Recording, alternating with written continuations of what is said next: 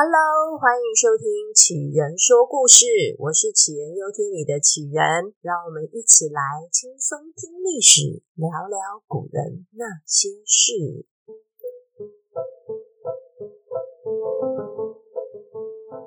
大家这周过得好吗？这个礼拜我一直觉得时间过得非常快，就是礼拜一、礼拜二、礼拜三，好像一瞬间就是礼拜五又到了，就是那种时间感特别的加速。的那个感觉，那有的时候像这样子一周，然后再过一阵子，忽然又觉得说，哎，怎么也没过多久，一个月又过去了。你们也会有类似像这样的感觉吗？那我也不知道是不是因为就是这种岁月催人老的 feel，所以现在看到一些跟家庭亲情有关的新闻啦，或者是故事啦，都会特别的有感觉。尤其看到一些呃新闻上常出现哦，豪门企业兄弟争产，然后这些虽然都是人家家里面的八卦，但是看完之后心里面的感叹其实很深，就觉得在个人利益面前，似乎亲情都是消失的呃非常快。那这就让我想到冥冥中朱祁镇跟他弟弟之间的故事，我觉得他这个故事其实很值得跟大家分享，因为。这对兄弟的恩怨情仇错综复杂的程度是绝对可以放上今天的头条的。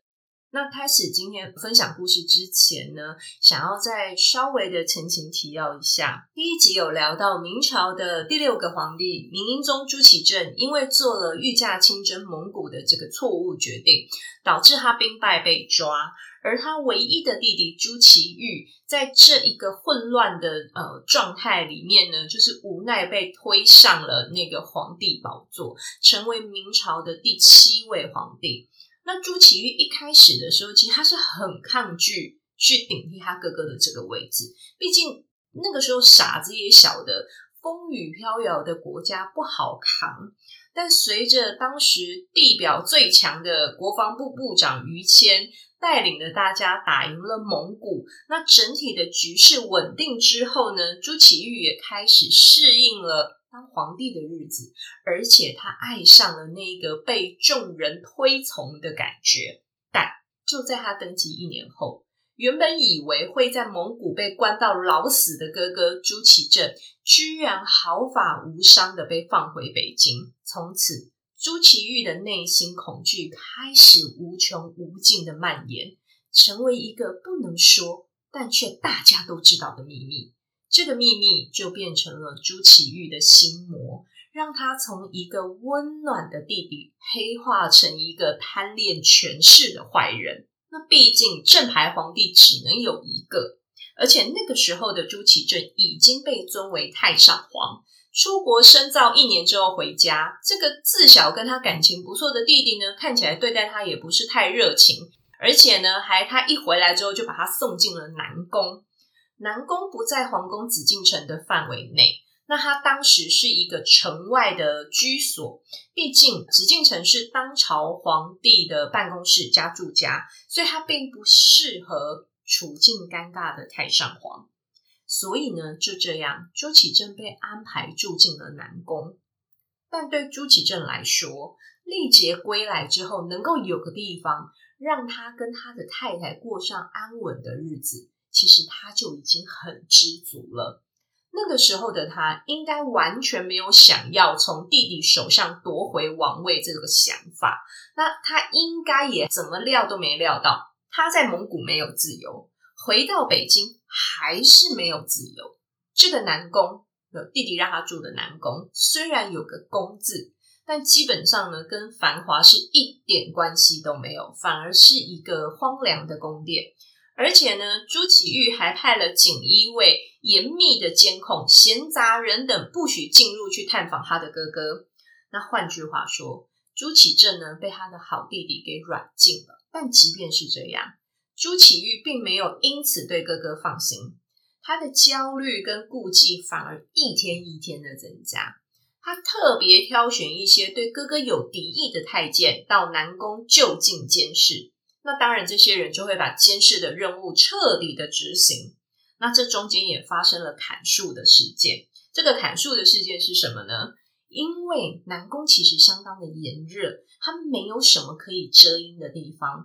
那到了酷暑难耐的夏天，被软禁的太上皇朱祁镇只能够靠在大树下获取短暂的凉意。但有一天，朱祁镇发现，哎，那些可以纳凉的树怎么都被砍光了？后来呢，才知道，因为他弟弟接获密报，说南宫的树木太多了，容易藏奸细呀、啊，所以干脆直接全砍光了，更方便监控。那除了砍树之外呢，还有南宫的日常必需品都是需要靠外界送进来。那但是呢，送的够不够或送的准不准时，这完全就不是太上皇朱祁镇可以自己控制的。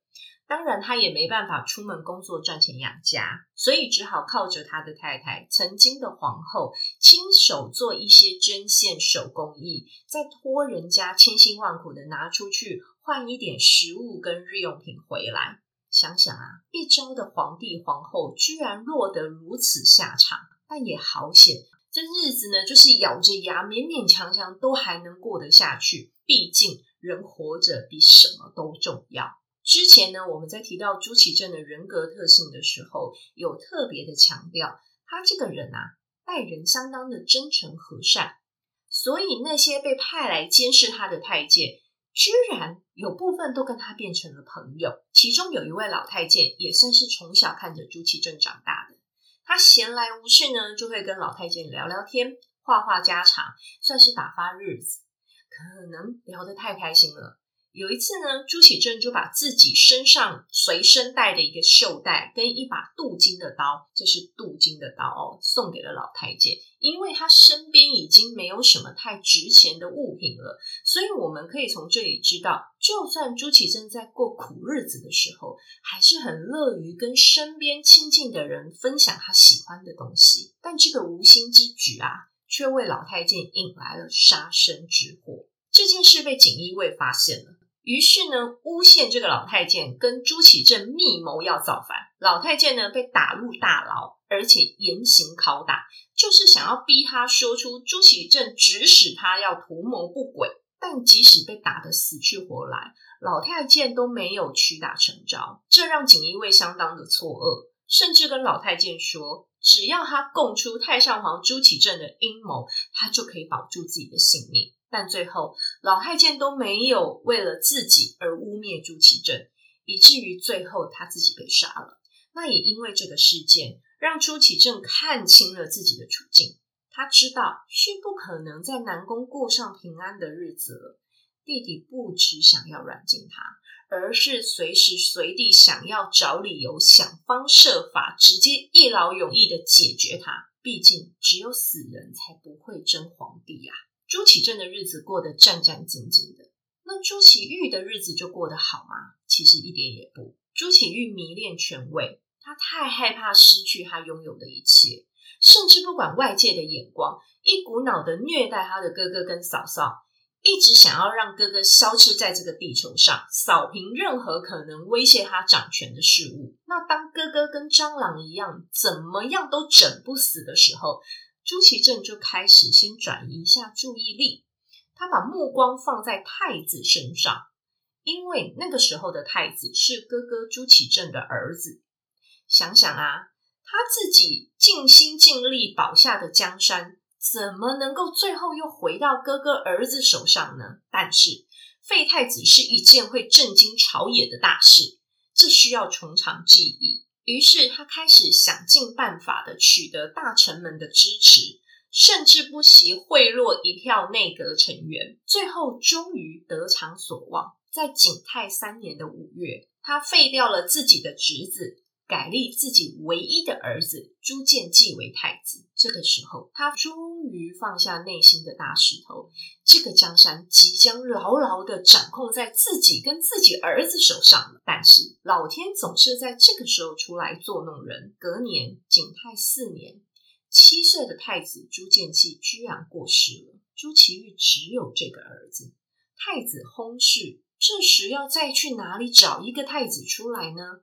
儿子毕竟也不是说生就能生的，但那个时候的朱祁钰其实还不到三十岁，正值壮年，也不用那么急着要立太子。但这时候出现了要重新复立哥哥儿子为太子的声音。甚至有两个大臣不长眼到的极点了，直接上书跟朱祁钰说：“太子薨逝就知道天命所在，是天意要让原来的太子复位。”哦，我的妈！这简直就是往朱祁钰最痛的地方踹了一大脚。儿子的早夭已经够令他难过了，居然还有人一副你儿子死了就是上天的旨意，代表你就活该，该把你的皇位传给你哥哥的儿子。这种讲话口气真是讨人厌。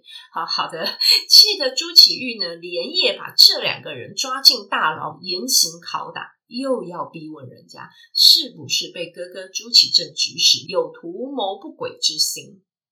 然而这两个人也算是硬骨头，一个字都没有乱说。但朱祁镇大动作的打压，并没有让这个复立的声音就此消除，反而跟得了瘟疫一样，一路蔓延扩散。不止中央的官员提出有意见，甚至地方官员也跟着上书，希望能够复立救太子。这下子朱祁钰真的是被气疯了，他把老祖宗朱元璋时代的廷杖给拿出来，廷杖就是大棍子哦，举凡有人说要复立旧太子，就拿棍子打屁，一个都不放过。还记得那个最一开始提出复立建议的那两位大臣吗？他们后来呢就被一直关在牢里。有一天，朱祁钰忽然想起这两个人了，居然叫人弄了超大尺寸的棍子，专门伺候这两个人。结果这两个人呢，一个被打死，一个被打残。朱祁钰疯狂的行为，终于让这些大臣都知道怕了。最后，再也没有人敢提复立太子的事情。但是强力镇压下的平静，绝对是一种假象。后来呢，可能是因为繁重的国事，以及对皇位的焦虑，还有丧子的悲痛，当时才二十多岁的朱祁钰健康开始走下坡。皇帝的身体不如从前，大臣不会没有感觉的。政局看似安定，但实际上早就波涛汹涌。大臣们各自有各自的算计考量。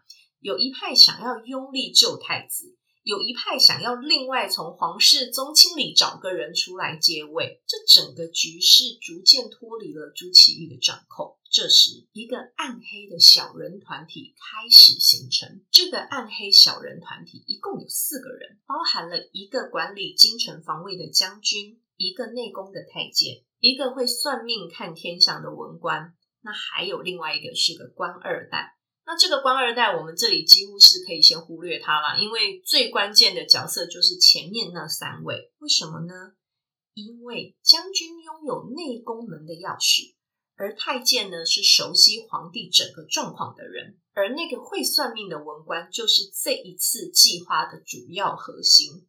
如果没有他，这个小人团体绝对不成气候。在他的计划里，一定要有一个关键的护身符。就是那个已经在南宫被关了七年的朱祁镇，这事情必须要有他的加入才算是师出有名。于是他们想方设法事先跟朱祁镇取得联系，然后在案发当天的半夜，带着一小批的士兵去撞南宫的大门。对，他们没有钥匙，朱祁镇自己也出不来。所以干脆用撞的，把朱祁镇从南宫接出来之后，直接往紫禁城皇宫前进，用内宫的钥匙一路顺畅的来到紫禁城的大门东华门前。结果到了东华门啊，才知道搞笑了，诶，他们没有东华门的钥匙，只要里面的守卫坚持不开门，依他们这边拥有的少量兵力，根本进不去。眼看着天就要亮了。难道这整个计划就差这临门一脚吗？哇，这可是会丢性命的，而且是丢全家的性命。而就在这个时候，向来温吞的朱祁镇忽然对着门大喊了一声：“我是太上皇，开门！”哇，所有的人都被这一声给吓到了，包含守门的人。就这样，东华门应声而开。而朱祁镇就这样一步一步的走向原本属于他的一切，这也就是历史上的夺门之变。这个看似荒谬的脚本，把朱祁镇又推回了他的皇帝宝座。这时候，重病的朱祁钰躺在床上，他听着上朝的钟鼓声传来，纳闷自己躺在这里，那是谁在召开早朝呢？身边服侍的人忐忑不安地告诉他：“是那个被你关了好多年的哥哥，正在召集群臣。”这时，病恹恹的朱祁钰安静了一会儿，然后连声笑道：“说好。”哇，这诡异的画面吓坏了身边所有的人，这跟神经病应该没两样。但其实朱祁钰的心情也不难理解，他提心吊胆的这么多年，机关算尽，情绪紧绷的生活让他的身心都到了临界点。这个结果也算是给了他一个痛快，他终于可以不用再抱着恐惧不安来过日子了。而这个荒谬的剧本还没完。正月十七日，朱祁镇夺门成功，宣布自己强势回归，重新当皇帝了。开开心心的呢，把国号从弟弟的景泰改为天顺的时候，他忘了一件很重要的事情，他忘了应该要先废了他弟弟。而他弟弟虽然已经病入膏肓，起不来床，但那个时候他还活着啊。一直到二月初一。朱祁镇才猛然想到要废掉他弟弟，但是那个时候的大明朝已经创下同时拥有两位现任皇帝的惊世世界纪录了。虽然闹了笑话，但总归朱祁镇重新登上卫冕者宝座，而历史上的夺门之变也终于落幕。这个故事啊，我重复的看过好多好多遍，每看一次的时候呢，都有不同的感觉。一开始觉得哇，朱祁镇好苦啊，他弟弟好狠啊。但后来又觉得，其实弟弟朱祁钰就是一种不甘心不放手。其实我们自己偶尔也会有这样的情绪。而且朱祁钰那个时候已经赌上自己全部的身家，他不想输也不能输，所以他后来出现那些疯狂的行为，好像也就比较能够理解。大家觉得呢？怎么看这对兄弟？希望大家会喜欢今天分享的故事。下一集呢，应该会换个轻松一点的主题。那再请大家继续支持收听哦。那我们今天就先到这里喽，大家拜拜，我们下周再见。